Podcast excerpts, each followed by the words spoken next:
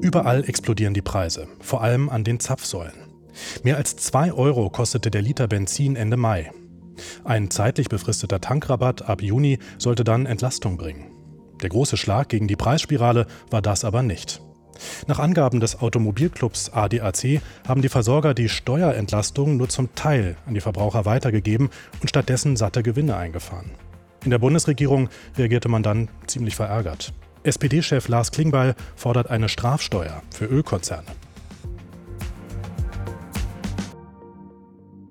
Ich habe ein Thema öffentlich angesprochen, das ist die Übergewinnsteuer, wo ich, wo ich eine große Zustimmung auch merke, bis in den Mittelstand rein, wo Unternehmen aus dem Mittelstand sich an mich gewandt haben, auch sagen, das ist richtig, dass man darüber nachdenkt, wie geht man mit denen um, die in Kriegs- und Krisensituationen Gewinne machen. Also ohne eine neue Idee, ohne eine Investition, ohne dass man irgendwas mehr geleistet hat. Ich halte das auch nach wie vor für eine richtige Idee, dass man darüber diskutiert. Ja, die Übergewinnsteuer, das ist also so eine Art Steuer auf Krisengewinne. Die Idee dahinter, wer ohne eine eigene Leistung vom Markt profitiert und Kasse aus Kriegen oder Krisen macht, der muss zahlen. Die Einnahmen aus so einer Übergewinnsteuer, die könnten im Fall der explodierenden Benzinpreise an die Verbraucher weitergegeben werden, so die Idee, zum Beispiel als Steuerentlastung. Klingt ja erstmal sinnvoll, hat aber seine Tücken, meint unser Gast, der Ökonom Klaus Michelsen. Makroscope. Wirtschaftspolitische Einblicke aus Industrie, Forschung und Gesellschaft. Ein Podcast des Verbands Forschender Pharmaunternehmen.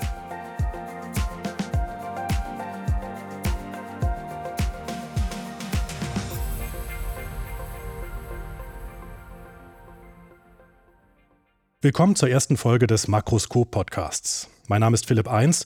Vielleicht kennen Sie mich schon aus anderen Podcasts des VFA.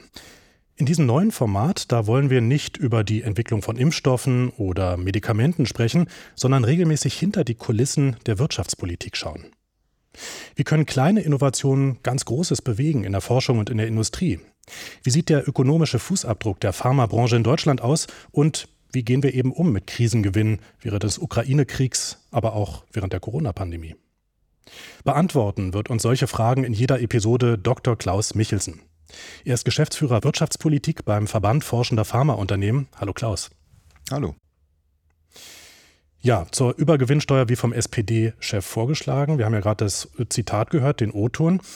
Klingt doch erstmal alles ganz plausibel. Warum setzt die Regierung das nicht einfach um? Ja, die Übergewinnsteuer wird jetzt ja seit einiger Zeit diskutiert. Und äh, der Ansatzpunkt ist, so wie Lars Klingbeil das skizziert hat, es gibt äh, eine Krise, aus der Unternehmen Kapital schlagen. Und zwar in einer Weise, wie man das eigentlich nicht äh, gesellschaftlich akzeptieren mag, nämlich indem sie einfach Preisaufschläge äh, in diesen Krisensituationen machen, die äh, ungerechtfertigt sind. Weil keine Investition dahinter steht, weil keine Innovation dahinter steht und weil der Markt auch kein Knappheitssignal gesendet bekommt, das dazu führt, dass mehr von solchen Produkten geliefert werden. Also die Ölindustrie kann ihre Fördermengen nicht von heute auf morgen erhöhen und sie schöpft an der Stelle dann Monopolgewinne ab. Das ist auch leicht nachvollziehbar, ja. Also ein Smartphone, das muss man erstmal entwickeln, da muss man Know-how einbringen, braucht man eine Idee dafür. Öl und Gas, naja, das, das gibt es nicht plötzlich mehr, sondern da gibt es einfach eine erhöhte Nachfrage. Und in Deutschland sind ja sogar die Aufschläge noch höher als der Weltmarktpreis.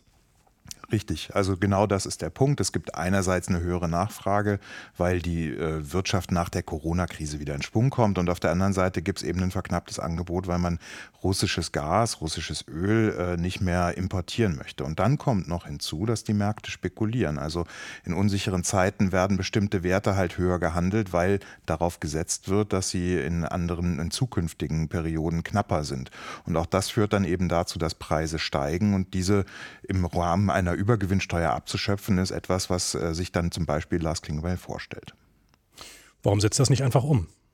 Ja, so einfach ist es nicht, weil da stellt sich die Frage, wo fängt man an, wo hört man auf? Was sind Krisengewinne, die man für legitim hält? Was sind Krisengewinne, ähm, die man äh, bestrafen möchte? Im Falle der Ölindustrie ist das, scheint das relativ eindeutig zu sein. Aber wenn wir beispielsweise über Maskenproduktionen und die Lieferung von Schutzmasken während der Corona-Krise sprechen, ist das schon viel, viel weniger eindeutig, weil da hat man das ja gebraucht und da wollte man ja, dass da eben investiert wird und dass da neue Masken produziert werden. Und da hat der Preis dann schon geholfen, da entsprechende Anreize zu setzen. Ja, da kommen wir später noch zu, zu den Beispielen. Ähm, zunächst mal finde ich aber eigentlich ganz attraktiv an diesem Modell der Übergewinnsteuer, äh, wenn Unternehmen äh, zusätzliche Gewinne erzielt, die besteuert werden, dann mindert das diese Zusatzsteuer zunächst mal nicht die Investitionsbereitschaft. Richtig, das ist genau die Idee. Also man, man setzt dort an, äh, wo Ein Einkommen ohne Leistung entstehen. Und wenn man die besteuert, wenn also keine Leistung dahinter steht, gibt es auch nichts, was wegfallen kann. Das heißt, man kann dort ohne zu verzerren, ohne äh, die Anreize zu verändern, eben wegbesteuern und kann das umverteilen. Und äh, an der Stelle eben dort, wo die Lasten dieser Krise besonders stark ausfallen, bei gering verdienenden Haushalten, vielleicht bei kleineren Unternehmen, äh, da kann man dann entsprechend ausgleichen ausgleichen und dafür sorgen, dass die Inflation nicht so eine grausame Wirkung entfaltet, wie sie das aktuell tut. Jetzt sagtest du gerade, es gibt aber doch so ein paar Hürden, ja auch juristische Hürden. Es gibt einige, die vermuten, so eine Übergewinnsteuer, die wäre gar nicht mit dem Grundgesetz vereinbar. Warum eigentlich nicht? Ja, das ist äh, tatsächlich äh, strittig und äh, jetzt bin ich kein Jurist. Das, was ich mitbekommen habe, ist, dass man dafür erstmal die Finanzverfassung ändern müsste. Das ist schon mal eine wichtige, eine große Hürde, weil dafür braucht man äh, mehr oder weniger zwei Drittel des Parlaments und das ist so einfach nicht umsetzbar. Und das andere ist äh, die Frage, wie ist eigentlich ein Übergewinn genau definiert? Also was ist das denn? Man kann ja nicht einfach sagen, eine Branche äh, muss das bezahlen, die andere Branche macht auch gute Geschäfte, muss es aber nicht bezahlen. Dann wird es wahrscheinlich ähm, viele Klagen geben. Und an der Stelle wird es dann tatsächlich kompliziert und da wird es dann juristisch und da wird es mit Sicherheit äh, genau dazu führen, da werden die Gerichte beschäftigt werden und dann werden, äh, werden jahrelange Klagen geführt. Nun ist aber so, wenn wir uns hier in Europa umschauen, Italien und England, die haben schon angekündigt, die wollen genauso eine Übergewinnsteuer einführen auf Öl und auf Gas. Die kriegen es ja auch hin. Die kriegen es auch hin. Die haben natürlich ein anderes Rechtssystem, auch eine andere Verfassung dahinter stehen. Da ist das dann leichter umsetzbar. Im Falle von Großbritannien ist es dann auch noch so, dass sie äh, zudem eine große Ölindustrie haben, die sozusagen auch viel Wertschöpfung im Land generiert. Da macht das dann vom Volumen her auch viel, viel mehr Sinn, äh, da reinzugehen. Ähm, und da kann man dann, wie man das so schön sagt, direkt an der Quelle besteuern. Das äh, funktioniert in Deutschland eben nicht. Hier wird eben der große Teil importiert und dann sind es die Handelsgesellschaften, die dahinter stehen. Wahrscheinlich müsste man sich die Raffinerien anschauen, die das Öl weiterverarbeiten. Da werden auch große Margen erwirtschaftet. Also man muss hier schon viel, viel genauer hingucken, wo man eigentlich den Hebel ansetzt und wen man dann besteuern möchte. Das heißt, das alles macht es so ein bisschen komplizierter hier in Deutschland. Es gibt aber auch Beispiele, wenn wir jetzt nicht bei Öl und Gas bleiben, sondern mal in die Geschichte schauen, wo es so eine ähnliche Steuer, so eine Art Übergewinnsteuer auch in Deutschland gab und die auch recht erfolgreich war. Es gab nämlich mal, und das wusste ich tatsächlich auch nicht, eine Hauszinssteuer auf Immobiliengewinne. Hier in Deutschland ist aber schon ein bisschen her. Und zwar, ja, ganze 100 Jahre. Ist aber vielleicht auch ein ganz interessantes Modell, wenn wir uns das gleich mal anhören, ähm, wenn man nämlich auf die steigenden Mieten in den Großstädten auch gerade aktuell mal schaut. Wir hören mal rein. Fünf Jahre nach Ende des Ersten Weltkriegs, im Jahr 1923, erreichte die Hyperinflation im Deutschen Reich ihren traurigen Höhepunkt. Während am 9. Juni ein Ei bereits ganze 800 Reichsmark kostete, musste man dafür sechs Monate später unvorstellbare 320 Milliarden auf den Tisch legen. Geld wurde in Schubkarren transportiert und teils wortwörtlich verheizt, um die klamme Wohnung zu wärmen. In dieser Zeit machten Immobilienbesitzer ein gutes Geschäft. Ihre Schulden verschwanden, der Wert ihrer Immobilien aber blieb erhalten. Politiker plädierten daher 1924 für einen Lastenausgleich, die Hauszinssteuer. Immobilienbesitzer mussten die gesparten Zinsen als Steuer an den Staat zahlen. Bis zu 2% des Bruttoinlandsprodukts spülte das in die maroden Kassen. Das wären heute rund 70 Milliarden Euro im Jahr. Mit den Einnahmen finanzierte die Weimarer Republik den Wohnungs- und Städtebau. Baugenossenschaften und gemeinnützige Wohnungsunternehmen investierten das Geld und brachten richtungsweisende Reformbauten für die breite Bevölkerung auf den Weg. Ja, steigende Immobilienwerte, zu wenig günstiger Wohnraum in den Städten. Wäre so eine Hauszinssteuer nicht auch was für heute? Ja, die Diskussion wird ja auch geführt und man kann schon gewisse Parallelen äh, ziehen zwischen den äh, beiden Perioden. Ähm, vor 100 Jahren hatten wir eben die Hyperinflation, also die enorme Geldentwertung und äh, was dann eben zu einer äh, faktischen äh, Entschuldung der Immobilieneigentümerinnen und Eigentümer über Nacht geführt hat. Das ist äh, heute natürlich eine andere Situation, aber in den letzten zehn Jahren haben beispielsweise Immobilieneigentümer von den enorm niedrigen Zinsen profitiert. Und äh, auch da kann man sich die Frage stellen, ob diejenigen, die vor zehn Jahren, vor 20 Jahren in den Markt investiert haben, äh, mit den hohen Mieten tatsächlich kalkuliert haben, die sie jetzt erzielen können. So, ja, und gleichzeitig sind ja auch die Bodenwerte massiv gestiegen, ohne richtig, dass man dafür irgendetwas tun müsste. Richtig, das ist äh, das nächste, was dazu kommt. Die Bodenwerte sind massiv gestiegen. Das ist ein nicht vermehrbares Gut. Es gibt nur einmal Land. Und äh, da kann man auch äh, natürlich das Argument finden, dass das leistungslos ist, weil Infrastrukturen durch Städte geschaffen werden, weil die Anbindung äh, an Bildungseinrichtungen, äh, die Entwicklung sozialer Gefüge, die Werte, die dort im Boden sich kapitalisieren, nicht 100 Prozent auf das zurückzuführen sind, was derjenige oder diejenige getan hat, äh, die diesen Grund und Boden gekauft hat. Und da kann man dann auch sagen, gut, auch das ist etwas, ein Gewinn, der entsteht nicht durch eigenes Handeln, den kann man auch abschöpfen. Und das äh, würde man ökonomisch durchaus äh, sinnvoll halten, weil das eben auch wieder diese leistungslosen Einkommen sind. Ich merke schon, also du hast da eine Perspektive, dass du sagst, das könnte durchaus sinnvoll sein, auch ökonomisch. Gäbe es denn auch Nachteile so einer Übergewinnsteuer auf Grund und Boden aus deiner Sicht? Die Nachteile gibt es durchaus. Es ist natürlich so, dass man dann Immobilieneigentümer belastet und deren Liquidität äh, ein, äh, eingreift. Und das führt dann am Ende dazu, dass der Wert im Buch natürlich gestiegen ist, aber die äh, tatsächlichen Geldflüsse belastet werden und man kann dann befürchten, dass dann beispielsweise Instandsetzung oder Instandhaltung darunter leidet, weil bestimmte Liquidität nicht mehr gegeben ist.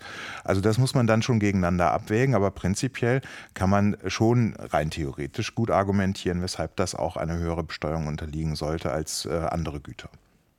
Ich habe mir auch gedacht, man müsste natürlich dann verhindern, dass äh, so eine Übergewinnsteuer auch einfach auf die Mieterinnen und Mieter abgewälzt wird. Das war ja eine Diskussion, die hatte man auch bei der energetischen Gebäudesanierung.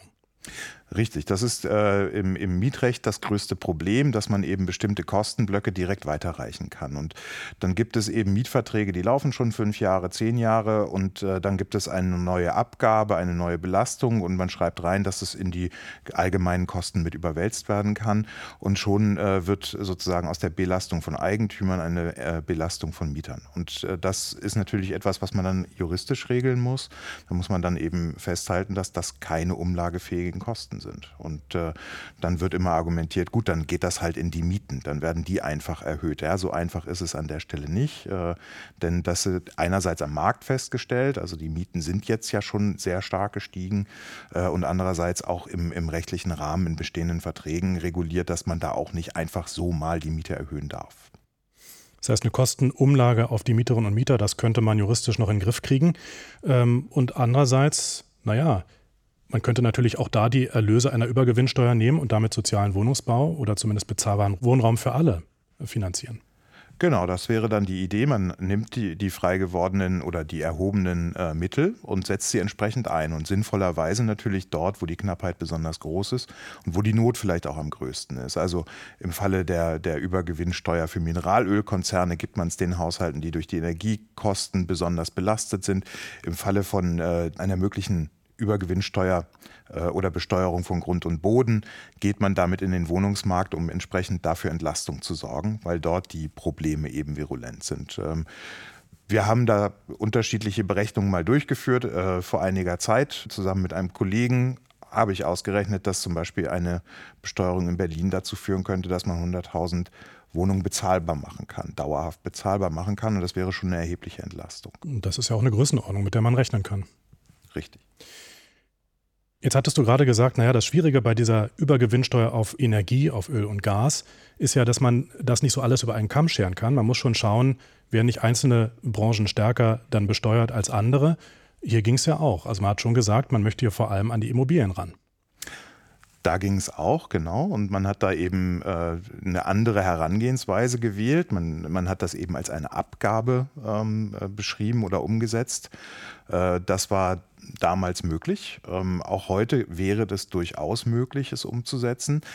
Aber es ist alles andere als einfach. Also man darf sich da nicht der Illusion hingeben, dass man einfach so mal eine neue Steuer erfinden kann, eine neue Abgabe erfinden kann und am nächsten Tag gilt sie. Auch da muss man dann entsprechende äh, ja, Rahmen einhalten, damit sowas dann rechtssicher umgesetzt werden kann. Und wahrscheinlich kommt man dann auch in dieses Klein-Klein zwischen Ländern und Bund, ja, dass man da einheitliche Regelungen finden muss und das erstmal durch alle ähm, parlamentarischen Prozesse äh, durch muss wahrscheinlich. Genau, das ist beim Wohnungsmarkt genau das Thema. Da wer ist eigentlich zuständig? Deswegen ist beispielsweise der Berliner Mietendeckel letztlich gescheitert, weil dem Land Berlin gesagt wurde, ihr habt gar nicht die Kompetenz, in den Wohnungsmarkt einzugreifen, juristisch gesehen. Und äh, genauso ist es so, dass Steuern und Abgaben äh, auch bestimmte auf bestimmten Ebenen unterschiedlich angesiedelt sind. Also die Kompetenzen müssen natürlich gegeben sein und das muss man beachten, sonst hat man wieder ein Gerangel und es führt am Ende zu nichts. Ist also nicht so ganz einfach und noch komplexer wird es, wenn wir jetzt mal den Bereich des Wohnungsmarkts verlassen und uns ein paar andere Beispiele so aus der jüngsten Entwicklung anschauen, nämlich während der Corona-Pandemie, was da so los war. Auch da hören wir mal kurz rein.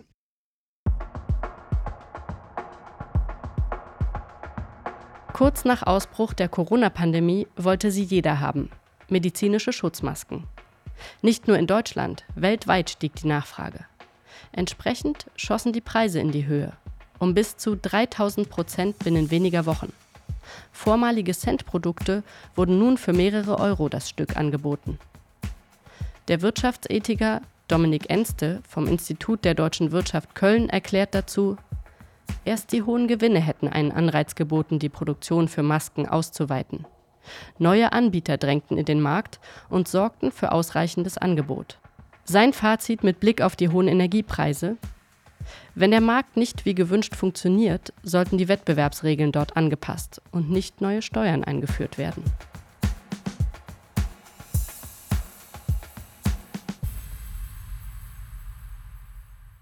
Also bei den Maskenpreisen hat der Markt funktioniert, ja, kann man so sagen. Es gab eine hohe Nachfrage, das hat zu äh, mehr Angebot geführt und der Preis hat sich dann von selbst sozusagen wieder reguliert. Bei den Benzinpreisen und im Wohnungsmarkt, die Beispiele, die wir schon hatten, da funktioniert der Markt aber ganz offensichtlich nicht. Also ist dieses Beispiel mit den Maskenpreisen da überhaupt ähm, gängig oder überhaupt ähm, gut gewählt für eine Übergewinnsteuer?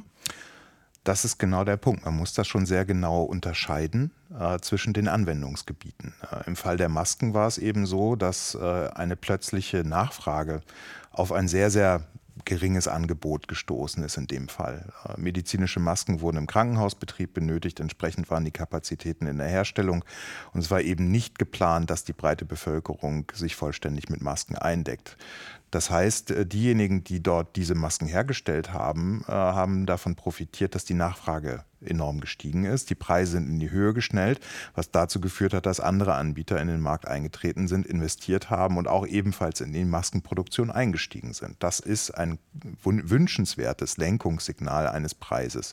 Und das hat in dem Fall wirklich hervorragend funktioniert. Die Maskenproduktion wurde hochgefahren. Äh, jetzt kriegen wir die Masken wieder zu den Preisen, wie sie in den Herstellungskosten mehr oder weniger abgebildet sind.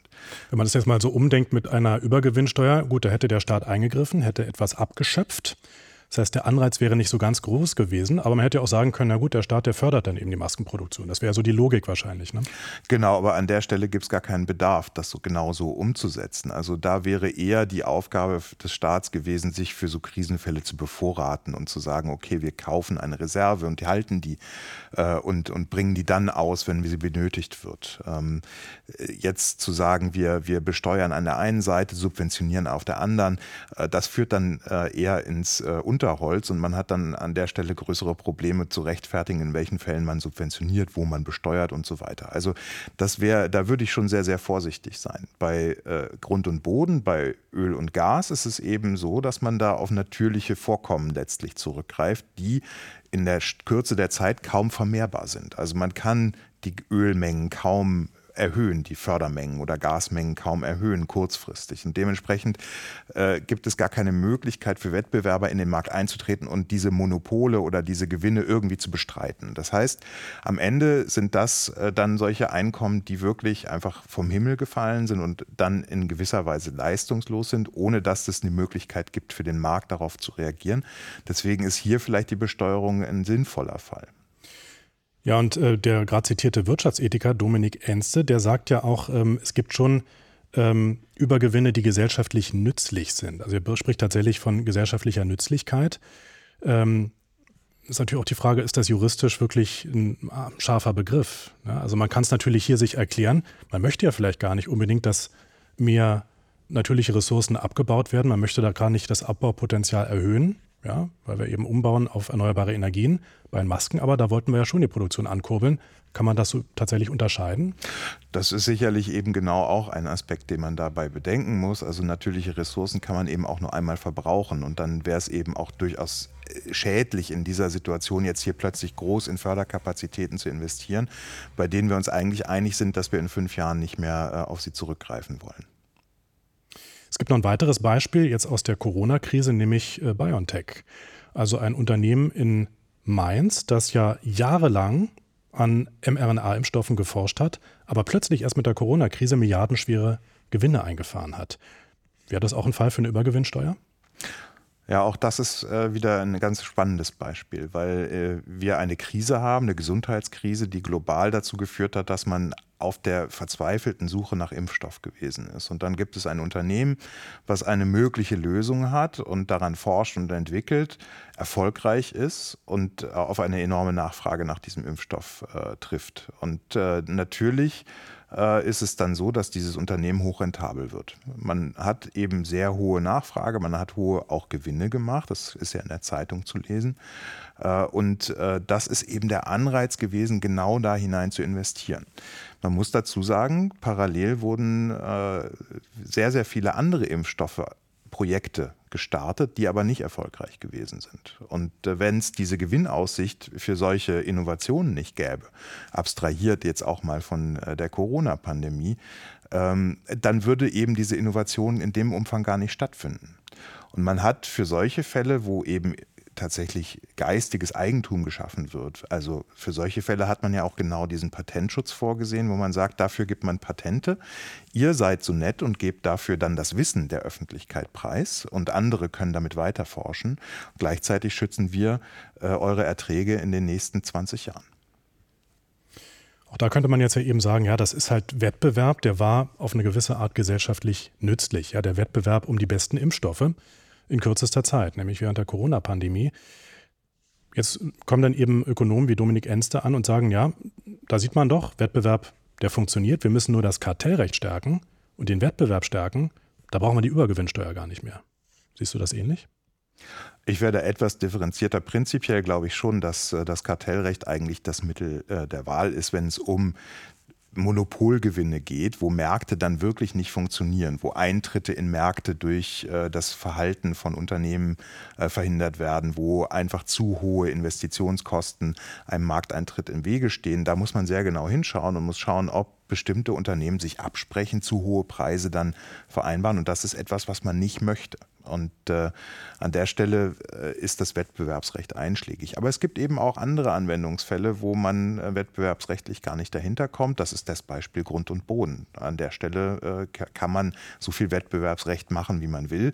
Man wird diese Bodenrenten dadurch nicht äh, verändern können. Insofern ähm, muss man dann den Fall genau betrachten. Und äh, wenn es dann um Innovationen geht, da muss man dann tatsächlich ganz, ganz vorsichtig sein, weil das tatsächlich etwas ist, was man gesellschaftlich möchte. Und äh, an dieser Stelle kann man dann nur davor warnen, äh, zu sagen, gut, äh, ihr habt jetzt äh, ein gutes Produkt auf den Markt gebracht, ähm, die Gewinne, die damit erzielt wurden, waren zu hoch, wir besteuern sie im Nachgang, weil das für jedes weitere Unternehmen, was in dem Markt dann tätig ist oder was darüber nachdenkt zu innovieren, natürlich ein verheerendes Signal darstellt. Du hast ja gerade Beispiele genannt. Es geht also nicht ein Entweder-Oder, sondern ein sowohl als auch. Es gibt gute Beispiele für äh, mehr Wettbewerb, wo der gebraucht würde. Es gibt auch gute Beispiele, wo eine Übergewinnsteuer ganz nützlich sein kann. Denn es gibt ja auch, ähm, da sind wir wieder bei Öl und Gas, es gibt Branchen, wo man mit dem Wettbewerbsrecht gar nicht mehr weiterkommt, wo den Kartellrechtern auch die Hände gebunden sind, die sagen, wir können da gar nichts machen. Ich wäre da prinzipiell optimistischer. Ich glaube, dort, wo Monopole sich absprechen, da wo eigentlich dann Kartellrecht greifen muss, da wird das dann auf kurz oder lang passieren. Was Kartellrecht macht, ist sich Marktstrukturen anzuschauen und Vermachtungsstrukturen in Märkten zu beobachten. Äh, das ist etwas, was, äh, was über in normalen Zeiten gut funktioniert. Ähm, in Krisenzeiten ist das etwas anders. Da fallen nämlich diese Gewinne plötzlich an. Die Situation ändert sich plötzlich. Und äh, da bin ich mir dann manchmal nicht mehr so sicher, ob äh, die Dynamik dann im Kartellrecht ähnlich äh, schnell ist. Und äh, da kann man dann schon darüber diskutieren, insbesondere wenn die sozialen Folgen besonders groß sind, ob man diese Gewinne dann nicht auch abschöpft. Ähm, das ist, ist wohl wahr, aber prinzipiell, wenn Kartellrecht funktionieren kann, sollte man es anwenden. Wenn das nicht mehr funktioniert, kann man sich auch über eine Besteuerung Gedanken machen.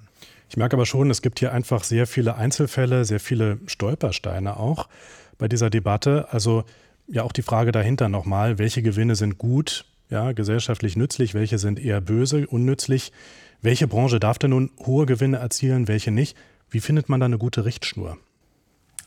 Das ist in der Tat nicht ganz einfach zu beantworten. Äh, eine Richtschnur ist äh, die einfache Frage, steht dem Gewinn eine konkrete Leistung gegenüber? Hat das Unternehmen, hat die Branche Innovationen äh, vorangetrieben, hat sie Investitionen vorangetrieben, hat sie neue Ressourcen erschlossen und steht da in irgendeiner Weise die Leistung dahinter, dass man den, auf die Nachfrage reagiert hat, äh, dass man neue Produkte an den Markt gebracht hat. Wenn da die Antwort Ja lautet, dann äh, ist erstmal prinzipiell eine Besteuerung schon schwieriger über das, was man normalerweise als Unternehmen an Steuern bezahlt kommt dann, äh, dann kann man sich die nächste Frage stellen, stehen da Vermachtungsstrukturen im Markt, äh, einer, ein Markteintritt neuer äh, Unternehmen im, im äh, Wege? Wenn man sagt, ja, ähm, hier äh, können die Unternehmen schalten und walten, wie sie wollen, weil sie eben sich schützen in ihrem eigenen Markt, dann kann man sagen, gut, dann müsste das Kartellrecht eigentlich eingreifen. Und gibt es dann eine Situation, wo man sagt, okay, es gibt äh, kartellrechtlich äh, zwar Handhabe, aber die Marktsituation hat sich rapide verändert und sehr, sehr schnell verändert. Und es gibt jetzt äh, sehr, sehr horrende Gewinne mit hohen sozialen Kosten. Da kann man sich dann über die, äh, das Instrument der Übergewinnsteuer durchaus Gedanken machen und das dann einsetzen. Schauen wir ganz zum Schluss mal konkret auf das Beispiel vom Anfang. Wir haben ja Lars Klingbeil, den SPD-Chef, vorhin im Zitat gehört. Welche Instrumente brauchen wir denn nun, um diese steigenden Tankkosten in den Griff zu bekommen? Mehr Wettbewerb oder eine Übergewinnsteuer? Was meinst du?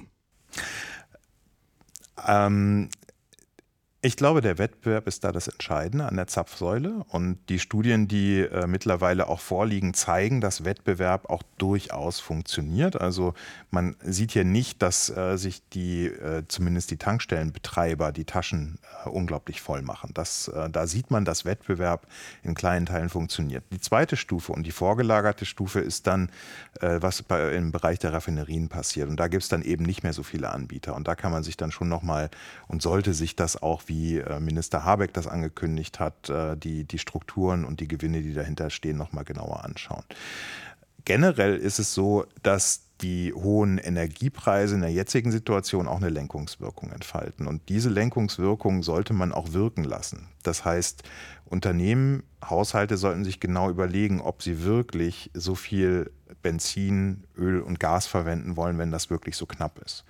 Das heißt, im Grunde genommen ist es gar nicht so der Preismechanismus, den man jetzt anfassen sollte, sondern wenn man diese hohen Inflationsraten hat, äh, gerade energiepreisgetrieben, dann sollte man zusehen, dass man einen sozialen Ausgleich im Bereich des Transfers schafft. Also den Haushalten, denen es jetzt schlecht geht, äh, entsprechend Energiegeld geben, was versucht zu kompensieren, was an höheren Kosten aufläuft. Das ist sozial gerecht und das wird am Ende äh, auch dieser Energiekrise gerechter, weil wir versuchen sollten, weniger Energie zu verbrauchen. Das heißt also nicht mehr Wettbewerb oder eine Übergewinnsteuer, sondern sowohl als auch. Es gibt einen Platz für beides. Das waren Einschätzungen von Dr. Klaus Michelsen, Geschäftsführer Wirtschaftspolitik beim Verband Forschender Pharmaunternehmen. Vielen Dank, Klaus. Danke sehr. Und wenn Sie, liebe Hörerinnen und Hörer, mehr zum Thema erfahren wollen, es gibt auch einen YouTube-Kanal des VFA, nämlich den Kanal VFA Pharma. Dort finden Sie die Macroscope Debate. Das ist ein Format, das hier vom VFA entwickelt wurde. Und Klaus Michelsen und zwei Ökonomen haben das Thema Übergewinnsteuer sich dort mal vorgenommen und noch ein bisschen vertieft. Ganz schönen Dank fürs Zuhören. Mein Name ist Philipp Eins. Bis ganz bald.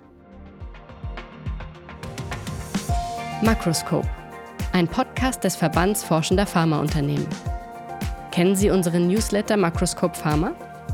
Abonnieren Sie den monatlichen Economic Policy Brief kostenfrei unter www.vfa.de.